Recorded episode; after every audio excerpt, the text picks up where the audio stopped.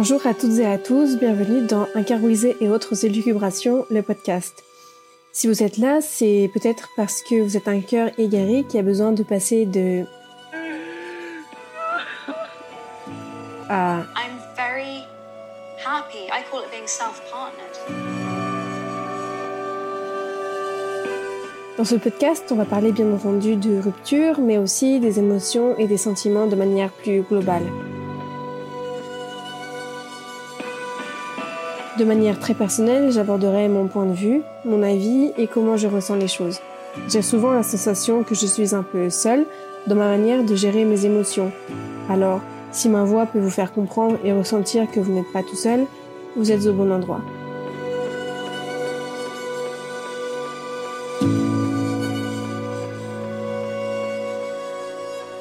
Bienvenue dans The Days After, la série qui documente les jours, les semaines suivant la rupture. Dans cet épisode, j'ai envie de parler, peut-être d'être encore plus vulnérable. La sensation d'aimer pour deux est horrible, mais à la fois plutôt douce, parce qu'elle est bercée d'illusions. Certes, de l'amour était partagé, mais je ne peux m'empêcher d'imaginer une jauge, des graduations, des niveaux inégaux qui reflètent l'image d'une relation belle, mais déséquilibrée.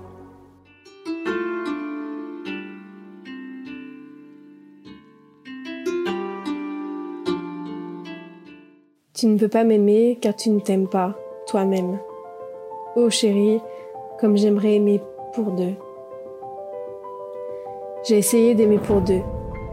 Deux âmes, deux cœurs, deux esprits. Et ça a marché. Pendant un moment.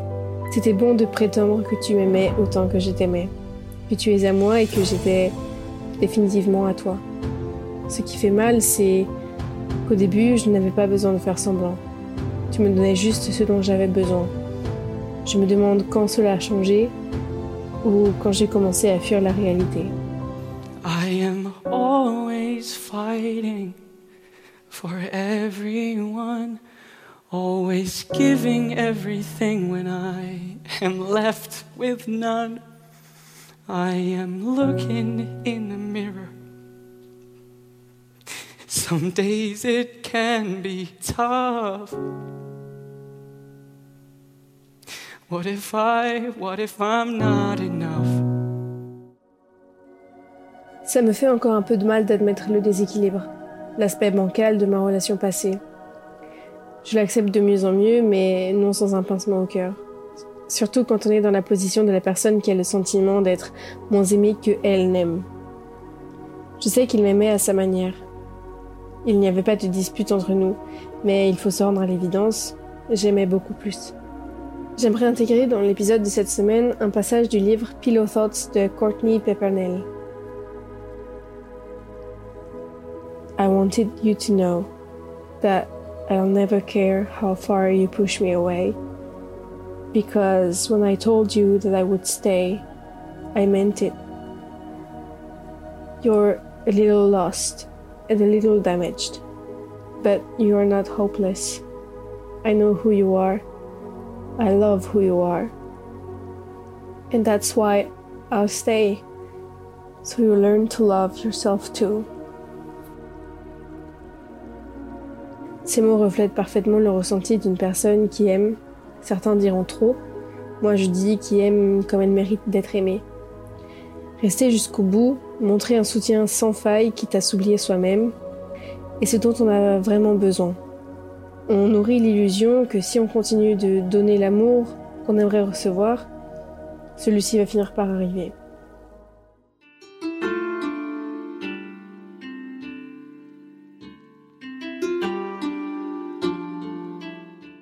La chanson du jour est Sans retour de la jeune et talentueuse Oji. Cette chanson parle notamment de tromperie et de toxicité, mais je tiens à préciser que cet aspect-là de la chanson ne s'applique pas à ma relation.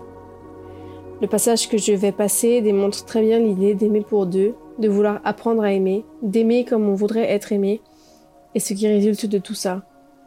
Un dévouement sans fin à l'autre, car au fond, on aime ça. Et on espère. J'aurais voulu faire des miracles, apprendre à aimer. La vie n'est pas un rêve, ce n'est pas comme ça que je l'imaginais. À la vie, à la mort, je voulais tellement tu l'envisages. Ton départ ne m'a pas laissé le choix, tourner la page. Je pense que le pire sentiment dans tout ça, c'est sentir que tout a commencé parfaitement, puis sentir que ça s'effrite petit à petit. On se voit de la face, puis quand la rupture vient, se demander à quel moment notre inconscient l'avait intégré, mais pas notre conscience. À partir de quel moment on a commencé à peut-être prétendre que tout allait bien, que le déséquilibre n'était qu'une petite aiguille dans le foin. Même si on a vécu des moments précieux, beaux et vrais, on ne peut ou je ne peux m'empêcher de tout remettre en question. Même après quatre mois, bientôt, je me demande encore parfois ces choses.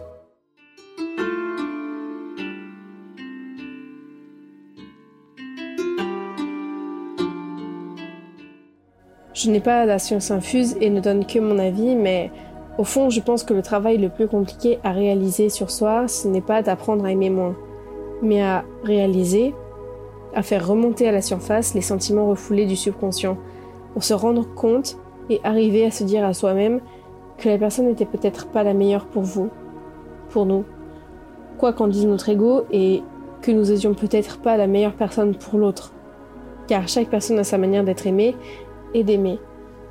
Et dans certains cas, aimer pour deux, c'est aussi vouloir, d'une certaine manière, sauver, aider, guérir par notre amour la personne. Et je fais encore une fois référence aux deux derniers épisodes que je vous conseille d'écouter. Mais une personne qui ne veut pas être sauvée, nous ne pouvons malheureusement pas faire le travail à sa place.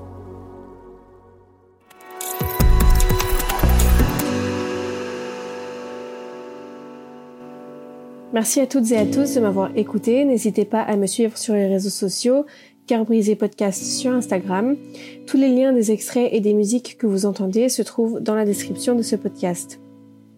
Ce podcast a été écrit, réalisé et monté par mes soins. On se retrouve la semaine prochaine pour un nouvel épisode. À bientôt!